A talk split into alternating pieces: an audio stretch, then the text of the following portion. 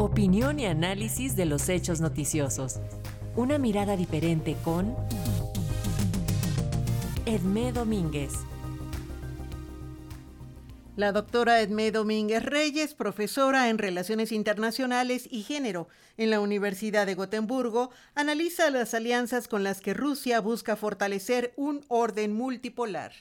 Durante mi año de estancia como profesora invitada en la Universidad de California en Los Ángeles, UCLA, en los ya lejanos años 80, solía participar en el seminario conjunto de investigación sobre la Unión Soviética entre el Departamento de Ciencia Política de la UCLA y la RAND Corporation, uno de los centros de investigación sobre temas de seguridad internacional más renombrados y conservadores de Estados Unidos. En esa última década de la Guerra Fría, cuando los conflictos centroamericanos dominaban el centro de atención Entré en frecuente desacuerdo con el entonces experto de la RAND Corporation sobre la política soviética al tercer mundo.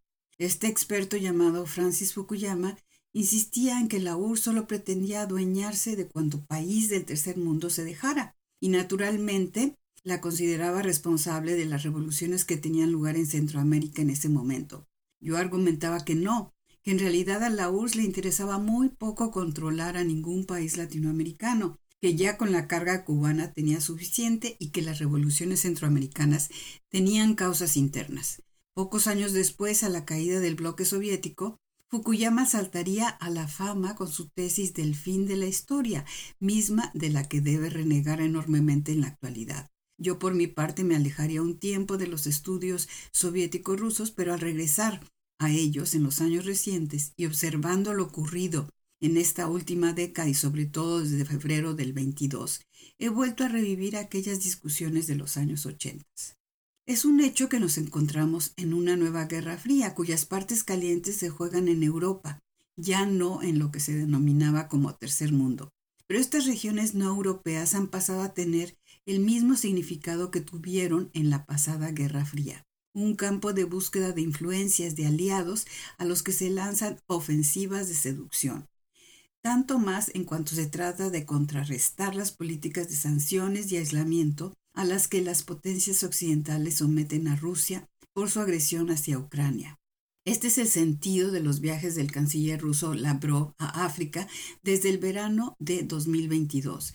En su primer viaje visitó Egipto, Congo, Brazzaville, Uganda y Etiopía y se encontró con el liderazgo de la Unión Africana en Addis Abeba.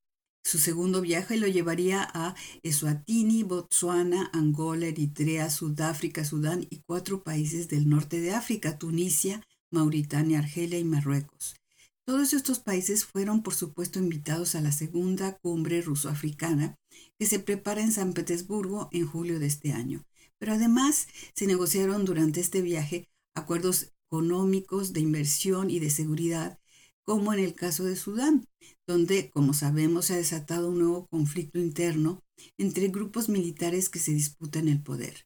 Rusia tenía buenas relaciones con el viejo dictador sudanés Omar al-Bashir, derrocado en 2019 tras 30 años en el poder. Con él se había empezado a pactar la construcción de una base naval en Puerto Sudán, misma que sería ratificada en febrero de 2022, días antes de la invasión a Ucrania.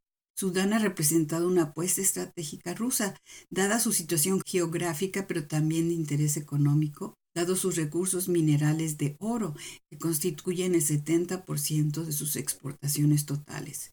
Y el grupo ruso Wagner se ha visto sumamente involucrado en estos negocios a través de varias compañías subsidiarias que ya han sido sancionadas en Europa por sus lazos rusos. Sin embargo, al decir de varios expertos, Rusia no puede competir en influencia en este país con potencias regionales como Egipto o Emiratos Árabes Unidos. Pero quién sabe si el actual conflicto le otorgue más influencia, dado sus lazos previos con la dirigencia militar que ahora se disputa el poder. De África, el canciller ruso pasó a América Latina.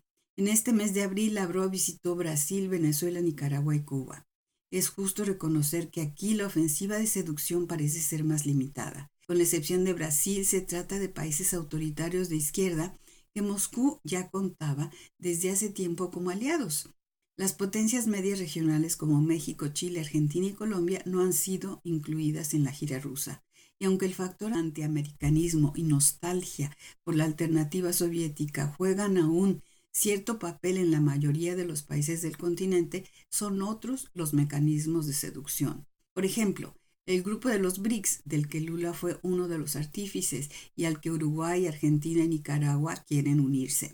El discurso del multipolarismo, el reto a la hegemonía norteamericana y a las instituciones occidentales como el Banco Mundial o el Fondo Monetario Internacional para reemplazar a las cuales los BRICS crean el Banco de Desarrollo, juegan un papel importante. Brasil, además, como miembro de este grupo, quiere jugar el rol de mediador en la guerra que enfrenta a Rusia con Ucrania. Este es el sentido de la visita de Amorim a Moscú en el mes de marzo pasado.